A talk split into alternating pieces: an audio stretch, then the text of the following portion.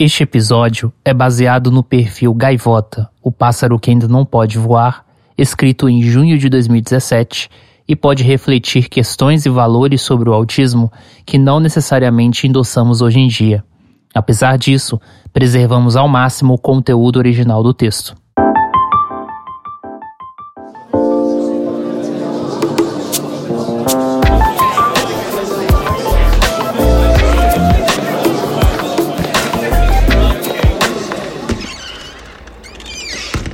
Introvertendo, um podcast onde autistas conversam.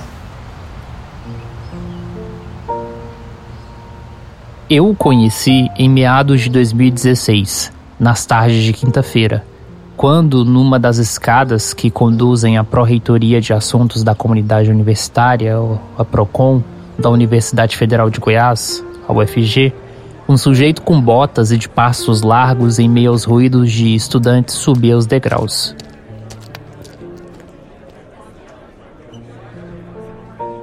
Gaivota é estudante de geologia e natural de Arapongas, município situado no norte do Paraná. No início da convivência, uma confusão mental perante um novo e inesperado convívio parecia intensa em seu olhar aparentemente descompromissado. Eu também carregava uma tensão de adentrar um espaço que não conhecia.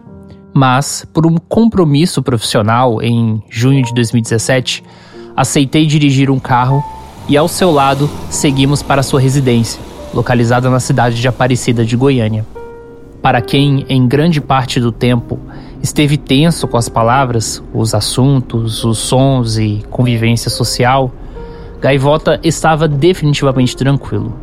A BR-153 fluía com toda a sua agilidade. Um pouco atrapalhado com a condução dos mapas, enquanto eu dirigia, ele vibrava a cada acerto que ocorria nas esquinas.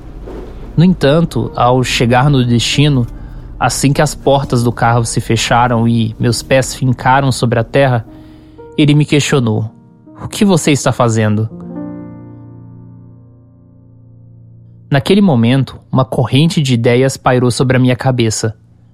Ao mesmo tempo em que minha rotina era quebrada em um lugar desconhecido, estava adentrando o espaço privado de alguém que, por excelência, precisa necessariamente de restabelecer suas energias para interagir socialmente e que nunca tinha recepcionado alguém em seus aposentos. Gaivota é autista. Nascido com a síndrome de Asperger, enquadrada desde 2013 como uma espécie de autismo leve pelo Manual Diagnóstico e Estatístico de Transtornos Mentais, o DSM-5, Gaivota definitivamente não se importa com a sua aparência de cientista maluco, a qual faz parecer 10 anos mais velho. Ele só tem 19 anos. No clima aquecido do Cerrado Goiano, não abre mão de tecidos densos os quais compõem sua calça, camiseta e camisa, além da barba espessa e o cabelo que, por preguiça, não cortou nos últimos meses. Ele mora em um aglomerado de pequenos apartamentos no bairro Jardim Cristalino. As ruas silenciosas, o clima interiorano e a localização próxima do campus da UFG de Aparecida definitivamente favorecem o futuro geólogo. Nós subimos as escadas, Passamos ao lado de vários espaços de outros estudantes para chegar ao seu apartamento ao fim do corredor. A porta é destrancada. Sou o primeiro, fora daquele espaço limitado, a entrar no apartamento de Gaivota. Imediatamente, vapor e um cheiro intenso de suor pairam sobre o ambiente. Com a porta aberta, entramos, mas o cenário não era receptivo. Era um excesso de estímulos que nem mesmo Gaivota conseguia administrar. Ah, sim. Não, por enquanto, enquanto o ar. Não, cara, o cheiro não. É porque eu. Por horas o ambiente ficou trancado. Era o suficiente para aquele cenário de caos e sofrimento transmitisse no ar a sua agonia. Se quiser entrar, deixa convidado, porque se tem uma coisa que eu aprendi em todos esses anos é que suor tem esse cheiro mesmo. É bem característico. Uhum. E por algum motivo coisas mortas e coisas estragadas cheiram do mesmo jeito que suor. Bem, Esse é seu computador? Nos dois cômodos que abrangem os seus aposentos, Gaivota vive em um ambiente insalubre. Garrafas, sacolas, lixo orgânico e formigas competem o espaço com roupas, fios de cabelo, pelos e pertences pessoais. O piso do chão, amarelado, mostra que a última limpeza profunda foi há muito tempo. Naquela casa, ficou trancado durante três meses por uma depressão severa e está se esforçando para se reconstituir frente ao tempo perdido. Não deu para ficar lá dentro enquanto o ar não circulasse. Do lado de fora, Gaivota senta no chão e espera saber quando as perguntas se iniciarão. Entendo exatamente o que, que tem que ser. Eu quero que te explique a metodologia de como funciona o perfil. Não, pelo menos perguntas. Eu tinha poucas metas definidas. A intenção primordial era tentar enxergar algo nele que, em certas linhas, pudesse responder sem o uso de palavras, o que o faz ser quem é além de sua condição genética. O autismo, caracterizado principalmente pela dificuldade de interlocução, é um campo em que perguntas, muitas vezes, não possuem respostas definitivas. Sabe o que eu tô me questionando assim muito? Como é que você não fica doente? Tipo, num ambiente tão insalubre? Cara, eu pego diarreia várias vezes, mas eu já tô acostumado, então. A palavra apartamento pode remeter à solidão e ausência. No entanto, para ele, é seu porto seguro. Em seu espaço, definido como um lugar suficientemente grande para um pássaro que sempre esteve preso em sua condição, o jovem não precisa se preocupar com as conversas atravessadas e com a rigidez de pensamento. Os perigos que existem lá fora não parecem tão ameaçadores em comparação a quando se está envolto na selva de pedra. Michael Lian, apelidado Gaivota, abraçou a alcunha como uma ideologia. Depois de apresentar seu empoeirado jacaré de pelúcia, que possui desde criança, ele transforma em palavras o abandono que sofreu na infância. Pelo menos tem uma visão É, geral. Eu fui adotado assim no momento que eu nasci, então nunca tive contato com a minha família biológica. Eu tenho alguma informação acerca da minha mãe, mas é uma informação rala e não que me importa. Uhum. Minha mãe biológica. Com as possíveis falhas de aborto, acabou acolhido por uma mãe adotiva, seu avô e sua avó, que desde que se entende por ser humano, fazem parte de sua vida.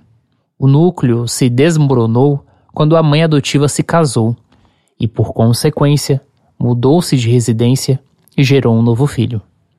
Michael ficou com os avós. Em algum momento assim da sua vida você se sentiu diferente dos demais? É, E, e mais ou menos quando isso começou, assim, mas. desde quando eu me entendo por gente, que deve ser lá desde uns três anos, dava pra ver que obviamente vai mais do que me recordam, porque eu com certeza não lembro porra nenhuma de. Na verdade, mal é mal me lembro do que aconteceu antes dos meus 8, 10 anos. Mas. Desde aquela época. Gaivota não se sente confortável ao se referir às pessoas com seus respectivos nomes. Nem suas memórias são detalhadas em relação ao que viveu até os oito anos. Mas desde que as observações e as vozes alheias passaram a fazer parte do seu ambiente externo, foi encarado como um sujeito errático que optava pela leitura de livros ao invés de brincar com outras crianças. Por isso, era medicalizado por conta de um diagnóstico de TDAH. Mas Michael é muito mais do que um laudo médico. E aos 12 anos, a primeira pessoa a lhe enxergar além do isolamento e das excentricidades foi uma menina que ele conheceu num curso de natação. E a pessoa é quem mesmo? Ele pergunta se precisa especificar o nome. Como eu disse, é. Precisa especificar nomes? Me lembro que, em uma sessão a qual presenciei, afirmou que, independentemente da intimidade exercida, referir-se a alguém pelo nome era um imenso desafio. Não queria forçar, porém, para alguém cuja importância em sua vida é tão notável, merece, sem dúvida, a sua difícil menção. Dou-lhe a opção de citar. Ele olha para o chão, retraído, respira e afirma levemente que se chama É, Camilo, é uma amiga que eu fiz na natação, é. Não me engano, é três, né? A eficiência em romper com seu sistema de defesa fez com que o processo desta amizade para o Lian tenha se estabelecido da forma mais natural possível. É a única amizade que persiste em mais de três anos em sua vida de ciclos interrompidos.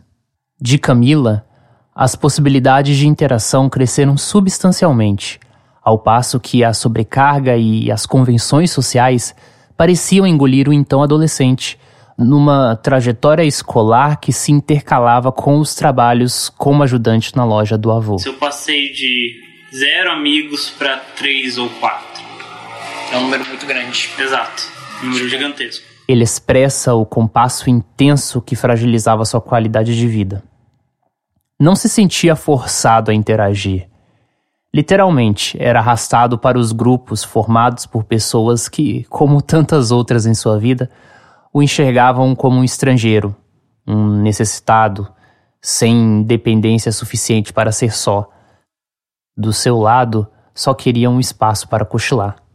Foi entre os 14 e 15 anos que Michael vivenciou uma das maiores enchentes pessoais. Novos ciclos de amizade, o trabalho na loja de seu avô, o definitivo diagnóstico de síndrome de Asperger e até um namoro resultaram em uma série de situações novas para administrar. Eu já estava passando uma situação inteiramente nova, que era a questão das amizades. Eu também estava passando pelos primeiros períodos que estava começando a trabalhar no comércio. Uhum que foi nessa faixa entre os 12 aos 14 anos estava introduzido, mas com os 14 estava começando a realmente trabalhar, não era mais uma introdução, apenas eu realmente fazia parte dos, do quadro de funcionários do meu avô. E, ou seja, estava passando uma, uma penga de situações relativamente novas para mim, a própria situação da socialização. Isso te deixava cansado de alguma forma? Como um comum aspe, encarou até onde conseguiria. Mas o fim do curto relacionamento de dois meses derrubou qualquer perspectiva de avanço em sua vida pessoal. A namorada de Michael, cujo nome não fora mencionado, era uma das amizades novas que tinham surgido em sua vida. E mais uma vez, pelas pressões externas, seus cursos e caminhos eram modificados com as convenções sociais. Ele aproveitou um pedido de namoro e, a partir dali, evitava cobranças de relacionamento. Mesmo não tendo interesse romântico, o relacionamento foi encarado de forma séria por Ulian mas depois de fugir de todas as investidas para uma relação sexual, a adolescente acabou por se cansar. Ela o traiu e em seguida encerrou o relacionamento. A amizade ganhou fim em seguida com uma pequena e extremamente violenta briga verbal. Aí, aí foi o limite da, da, do que eu consegui aguentar de situações novas. Eu, literalmente foi uma época que eu surtei, no sentido mais literal da palavra surtar. Tipo, durante a aula e tal? Não, não, literalmente, mal mal ia pra aula, simplesmente ficava. É algo irônico, porque fazia pelo menos uns dois ou três anos. A última vez que eu tinha chorado naquele momento, assim, uhum. bem, tipo, seis semanas, encolhido num canto chorando. A todo momento. Uhum. A soma de todos os elementos que o afligiam deram resultado ao primeiro estado de caos mental generalizado que sofreu. Aos 15 anos, Michael literalmente surtou. E quase a escapar da existência, lhe sobreveio a primeira tentativa de suicídio. Para quem não enxergava as próprias lágrimas em anos, o adolescente chorava, encolhido em um canto, durante dias. Ele enfatizou que a angústia ocorria a todo momento, sem qualquer cerimônia. Até que seu avô o advertiu. Afinal, Michael estava atrapalhando o trabalho e precisava largar de frescura. E foi isso que ele fez. E você também não tinha outra opção, de certa forma, assim? Sugeri, intrometidamente, que não haveria outra opção. Em seguida, concordou. Reagir era mesmo a melhor opção. Não foi nem só porque. Sim, sim, também não tinha outra opção. Também porque era a melhor opção, porque realmente continuar lá. Foi o momento em que seu corpo conseguiu restabelecer parte das sensações lógicas. No entanto, sua mente não se recuperou imediatamente de todos os traumas, e quem segurou toda a sobrecarga emocional de Lian era sua melhor amiga, Camila, a quem mais uma vez chama pelo nome. Se por um lado ela o enxergava além da visão impessoal dos outros, Michael se tornou, entre aspas, cobaia dos remédios que seu neurologista, o qual diagnosticou com síndrome de Asperger, medicou. A Ritalina, que prometia promover uma maior atenção, já tornara o Lian extremamente paranoico e preocupado no passado. Entre trancos e barrancos, Michael recuperou com serenidade o que lhe trouxe até o final da adolescência. As leituras, desde criança, as quais caracterizavam sua excentricidade, foram fundamentais para conseguir sobreviver em meio ao caos. Entre elas, o seu interesse profundo por equipamentos militares e paleontologia. É capaz de falar durante horas sobre aves do terror, por exemplo. Por isso, está desenvolvendo um projeto de pesquisa que lhe garantirá um foco até o doutorado, pelo menos. Sendo um pouquinho egocêntrico aqui, porque a única coisa boa que eu tem, tenho é meu tem cérebro. a liberdade, tem a liberdade pra. A única coisa que, eu, que presta é o meu cérebro, então eu tenho, tenho que me orgulhar dele. Isso me lembrou o Marcos falando. A única coisa legal que eu tenho é meu cabelo e agora ele tá começando a cair. Vou entrar em depressão. Depois de contar por quase uma hora sua trajetória de sofrimento, agora legitimado, afirma que não é um graduando comum e se considera ao nível de alguns colegas doutorandos. E escolheu estudar na UFG pelo fato do curso de geologia da instituição conter um laboratório de paleontologia. A mudança para uma nova cidade não trouxe desconforto do ponto de vista da ansiedade. Na verdade, surgiu em sua vida alívio por estar sozinho em um novo lugar, mesmo sem a liberdade que tanto almeja. No entanto, os problemas não acabaram. Em um período de seis meses, as bolsas demoraram a chegar e por isso Michael acabou gastando todas as suas economias. Foi custeado pelos avós e, mesmo assim, não teve condições financeiras de permanecer em Goiás. O Lian conta do mal-estar que sente em depender das pessoas. É por isso que sua casa está desarrumada. Já ofereceram gratuitamente uma limpeza, mas seu senso de responsabilidade não o permite aceitar mas sua saúde mental ainda estava suficientemente boa para conseguir limpar a casa diariamente. E quando as situações começaram a desandar, procurou ajuda psicológica ao Saudavelmente, programa da UFG localizado na Procon. Afinal, sabia que tudo poderia piorar. Mesmo com suporte institucional e o uso de medicamentos, seus temores se confirmaram. Tudo piorou e trancar o curso para se tratar estava fora de cogitação. Sua vida era e estava resumida à academia. Não pude deixar de perceber a quantidade de garrafas de refrigerante vazias. Eu... Então, você, sua, sua, alimentação é a base de quê? Assim, digamos assim. Olha, nas primeiras semanas do mês, geralmente é isso. Cheetos e refrigerante. E depois... E depois eu começo a... a eu tenho que fazer alguma, algum método de de é, racionamento, porque dificilmente eu vou ter dinheiro para manter uma alimentação normal, arroz, uhum. feijão e carne. É porque, digamos assim, o refrigerante é relativamente caro, né? Essa é a questão. Essa, esse mês eu comprei refrigerante porque estava mais barato que o litro do leite. Ah. A alimentação é ainda um de seus desafios. E para cumpri-la, estipula um valor o qual se adequa ao que recebe das bolsas. Quando diminui, inaugura o período de racionamento cuja relação de consumo e valor dos alimentos depende do dia em que chega o benefício seguinte. Porém, nessa relação, a nutrição de gaivota sempre sai em desvantagem. E sobrar mais um pouco, eu vejo de comprar outras coisas. Se não, eu foco inteiramente em comprar carne para ter o máximo de proteína possível, porque uhum. o meu corpo tem alguma motivo que ele não processa glicose, é, açúcar direito. Eu não sei porquê, eu não sei exatamente Você que nunca foi no médico pra saber? Não, porque até eu descobri isso ano passado, porque ah. eu nunca tinha tido uma alimentação muito pesada em açúcar assim a ponto de descobrir que eu fico em diarreia se eu comer caramelo. A maior desordem se deu quando eu já o conhecia, no final de 2016, nos períodos de férias.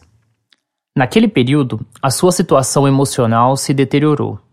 O fim do calendário acadêmico havia chegado e cada um passou suas férias em um lugar distinto. Ele foi para Arapongas. E depois disso, o vi somente seis meses depois. Na cidade paranaense de quase 120 mil habitantes, foi recebido no terminal rodoviário por uma amiga que, naquele passado recente, era sua melhor amiga. Mas em um período de um mês, foi uma das poucas vezes pelas quais a viu.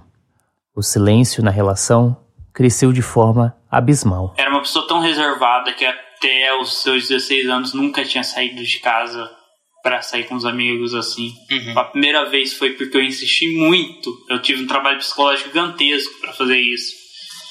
Então, assim, de uma certa forma, quem deu o primeiro empurrão foi eu. Você se então... sente culpado por Hã? isso? Você se sente culpado por isso? E também porque meus pais elas estavam um pouco se fudendo por situação assim. Um pouco assim, em teoria eles se importam. A mãe dela ficou escandalizada quando eu contei tudo que eu sabia, mas Uhum. eles não fazem nada pra mudar, então. Gaivota não consegue conter a culpa que sente pela situação.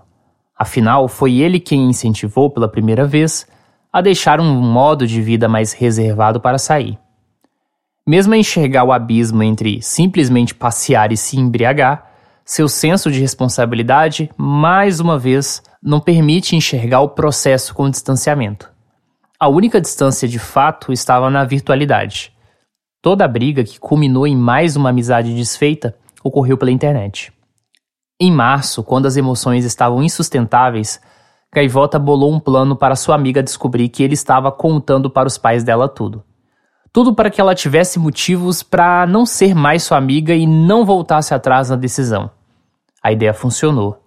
No entanto, a consequência foi uma crise depressiva forte. Porque entre a opção dela sair comigo, que simplesmente desaprovava as atitudes dela, e sair com o pessoal que basicamente veio e comprava bebida pra ela, porque eles achavam graça ver ela bebendo, Uhum. Então ela preferiu aquelas pessoas. E isso te fez mal. Me fez incrivelmente mal. Mas digamos assim, aí você fez isso e depois você se sentiu muito mal. Por ter feito isso ou Não, pelo porque- fim do. do... Não, eu fiquei triste por ter perdido a amizade, por ter falhado em ter cuidado dela, por tudo relacionado assim. Mas eu. Quantos anos ela tem mesmo? Né? 16 agora, 16. 17 no máximo. Eu acho que você não tem tanta culpa. Se você, o ser humano ele nunca atua sozinho, por mais nós, por exemplo. É, tem- eu falei isso pra Tatiana quando ela- falou, ela respondeu praticamente a mesma coisa. Porque assim, você tem um Não é ambiente uma que várias culpa, pessoas atuam. Mas não é culpa, é responsabilidade. Eu assumi a responsabilidade de cuidar dela e eu falhei. Mas ela era ciente dessa responsabilidade que você tinha sobre ela? Digamos assim. Ou você só tinha isso dentro de você? Não, isso era, decla- era declarado que eu tava cuidando dela, assim, Ah. era óbvio que eu tava assim. Gaivota me confirma com um sinal positivo e afirma que sua amiga, num ato de embirra, entre aspas, se distanciou da mesma forma que decidiu desobedecer os pais. O fim da amizade não esvaziou suas preocupações. Entre a queda da autoestima e novas tentativas de suicídio, Gaivota chegou à conclusão lógica que, para se manter vivo, precisava sair de Arapongas. Errou de propósito a senha do seu cartão de banco e usou como motivo para ir embora antes do tempo. E para ele, foi a melhor decisão tomada. Apesar de ainda ter forças para frequentar os primeiros dias de aula e arrumar a casa ao chegar, a depressão o impediu de ir além. Ele disse que o chão estava limpo. Eu tinha limpado tudo isso aqui, esse chão tava limpinho. Parou, suspirou. E eu tô vendo que eu vou dormir hoje cedo, porque só de lembrar disso, mas enfim. é, esse chão tava limpo, limpinho. Eu, eu, eu, eu, eu fiquei com muita dor física de fazer isso, porque foi um esforço monumental, eu já tava bem fraco fisicamente, mas. Uhum. Também foi a única coisa, é como a minha situação com a Isa piorou, eu nem sequer consegui manter a limpeza que eu fiz. Porque antes de vir pra cá, antes de passar por essas situações, eu não tinha nojo dessas coisas. Uhum. Eu conseguia lidar com essas situações sem ter nojo. Eu posso ser até asco dessas coisas. Por, Quando eu- por causa do fundo do poço. É, quando eu comecei a ver situações em que eu tava tão mal que eu esquecia o arroz dentro da panela, e ele ficava fora dois, três dias porque eu tava mal demais pra ir comer, e eu abri aquela merda, tava com larva já. Ah. Ou seja, por passar por situações assim, de eu estar tão ruim de deixar as coisas nessa situação, eu acabei criando nojo dessas coisas, sendo que eu nunca tive. Assim. Uhum. Mas você ainda conseguia fazer tipo alguma coisa como tipo usar o computador e tal? Era a sua fuga, digamos assim? Não, é. Porque assim, você eu- compartilhava muitos memes e tal ainda. É assim, eu assim, tinha- dava pra ver que eram memes extremamente Eu, eu ia pro computador porque eu tinha que ficar algumas horas fora da cama, pelo menos por dia, pra conseguir comer. Nessas poucas horas que eu conseguia ficar acordado, eu ficava no computador. Porque, como você pode ver, é. É tipo o mínimo do mínimo. Não, mas aqui em questão de espaços, é uma gaiola grande bastante para um pássaro que viveu preso sempre. Meu lugar é no mato, lon- lon- longe da cidade, longe da estrutura social humana tradicional. Meu lugar definitivamente não é aqui, ou seja, eu vivo num, dentro de uma sociedade, porque Você atualmente precisa. eu não tenho outra opção. Pelo menos até eu terminar meus projetos, eu não tenho outra saída. Até eu pelo menos conseguir os mínimos recursos para conseguir ir embora da sociedade, eu tenho que viver nela. Uhum. Então, assim, é, O sentimento de diferença extrapola a sua condição de autista? Eu definitivamente não sabia. Mas conhecia de perto a trajetória de outros sujeitos que, diante da convivência com a síndrome de Asperger, se sentiam distantes frente aos gostos e visões de mundo dos outros. Em seguida, lanço uma pergunta desafiadora, a qual nem eu saberia responder em sua totalidade. O que é ser Asperger? você é um ser humano um pouco fora do que era o ser humano, do, que era o ser ser humano, principalmente porque a única coisa, isso agora eu vou falar como eu, como cientista, a única coisa que a gente pode comprovar diretamente que diferencia o ser humano dos, das demais criaturas, dos demais animais, principalmente dos demais animais inteligentes, é a linguagem. A linguagem é a única coisa única do ser humano, é a única coisa que faz o ser humano do ser humano. E a linguagem é onde o Asperger mais tem dificuldade na forma da necessidade de se comunicar com outros seres humanos. Que obviamente aqui a gente está falando num termo, a gente está falando em termos literais, mas as coisas são menos inflexíveis na prática. Tanto é que a gente está tendo uma conversa agora. Mas enfim, é. Ferramentas são potencial. O potencial do Asperger, as ferramentas que ele possui tendem sim a ser maiores, melhores, Uhum. maiores ou melhores. É, Conheça do jeito que quiser, põe do jeito que você entender, mas Uhum. são sim diferentes e assim, vou dizer literalmente assim, superiores do Uhum. ser humano normal.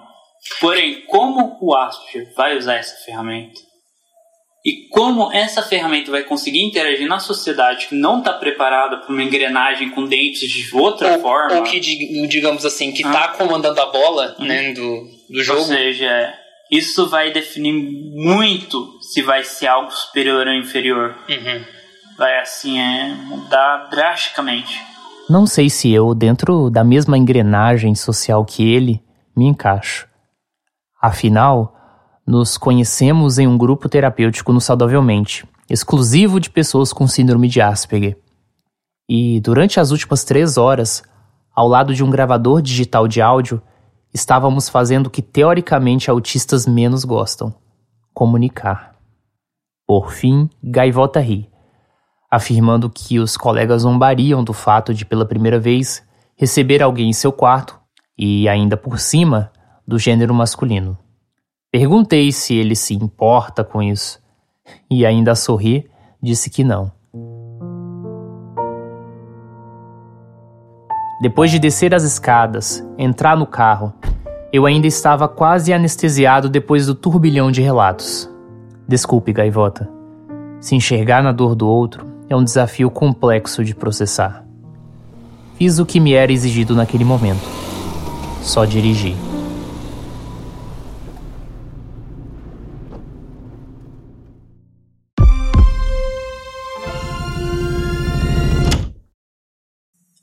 Eu acho que. Acho que é basicamente isso, assim. Foi bastante completo. Foram duas horas de. É, juntando aqueles 40 minutos iniciais. É, não foi 40 minutos? 40 ou 50 Acho que foi uns falou? 20 minutos. Ah, você Ah, não, do outro áudio foi 50, mas tirando a introdução. 50. É, foi tipo umas duas duas horas e meia. Então, vou dar isso.